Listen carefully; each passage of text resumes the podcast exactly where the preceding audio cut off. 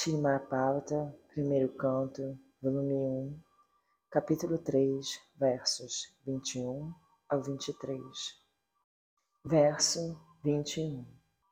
Depois disso, na 17ª encarnação do Supremo, Shri Vyasadeva apareceu no ventre de Satyavati, através de Parashara Muni, e dividiu o único Veda em vários ramos e sub-ramos vendo que as pessoas em geral eram menos inteligentes.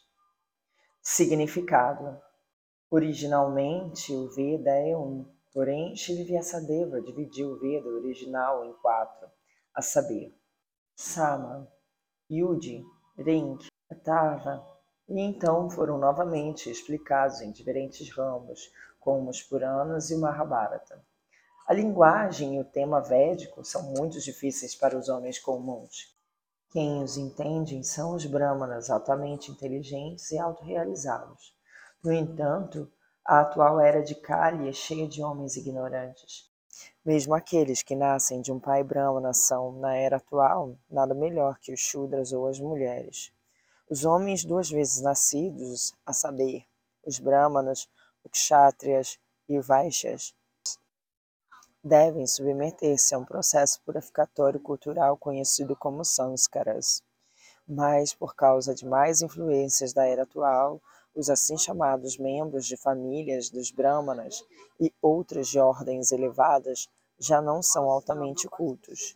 Eles são chamados Dvija Bandhus, ou amigos e membros familiares de duas vezes nascidos. Mas esses Dvijas Bandhus classificam-se como os Shudras e as mulheres. Shila Vyasadeva dividiu os Vedas em vários ramos e sub-ramos, para o benefício das classes menos inteligentes, como os Dvijabandhus, os Shudras e as mulheres. Verso 22 Na 18ª encarnação, o Senhor apareceu como o rei Rama, com o propósito de executar certo trabalho do agrado dos semideuses, ele manifestou poderes sobre-humanos ao controlar o Oceano Índico e ao matar o rei ateísta Ravana, que estava do outro lado do mar.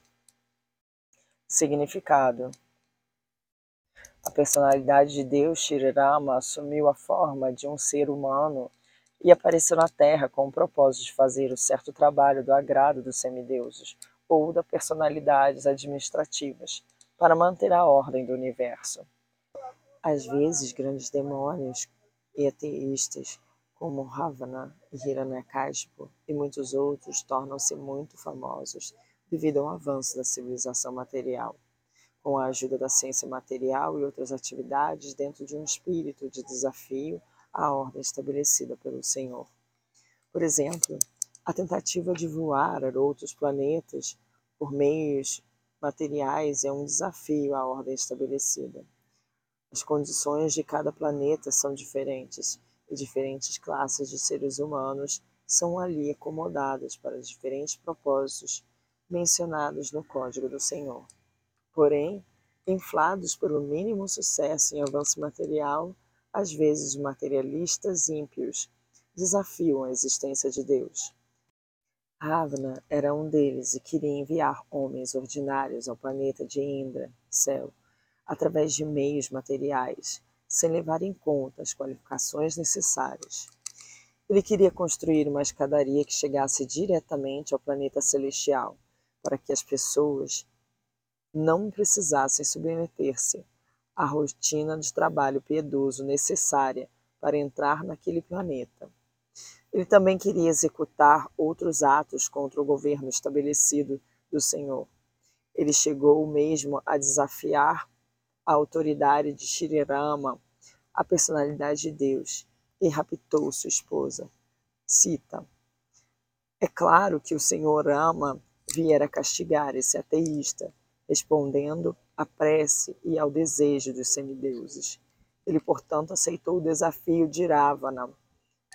E toda essa atividade é o tema de Ramayana, porque o Senhor Amachandra era a personalidade de Deus os cientistas modernos têm pesquisado na área da antigravidade, mas não foram capazes de produzir antigravidade em lugar algum, Entretanto, porque a antigravidade é uma criação do Senhor, pela qual ele pode fazer planetas gigantescos voarem e flutuarem no ar, ele fez com que as pedras, mesmo nessa terra, ficassem sem peso e preparou uma ponte de pedras no mar, sem nenhum pilar de apoio. Essa é a manifestação do poder de Deus. Verso 23 Na décima nona e na vigésima encarnação, o Senhor faz seu advento como o Senhor Balarama e o Senhor Krishna, na família de Mirishne, a dinastia Yadu, e fazendo, ele removeu o fardo do mundo. Significado a menção específica da palavra Bhagava nesse verso indica que Balarama e Krishna são formas originais do Senhor. Isso será explicado mais detalhadamente adiante. O Senhor Krishna não é uma encarnação do Purusha, como aprendemos no começo desse capítulo. Ele é diretamente a personalidade de Deus original, e Balarama é a primeira manifestação plenária do Senhor de Baladeva, a primeira falange de expansões plenárias. Vasudeva, Shankarshana, Anirudra e Pradyauna. Expande-se. O Senhor Shri Krishna é Vasudeva e Balarama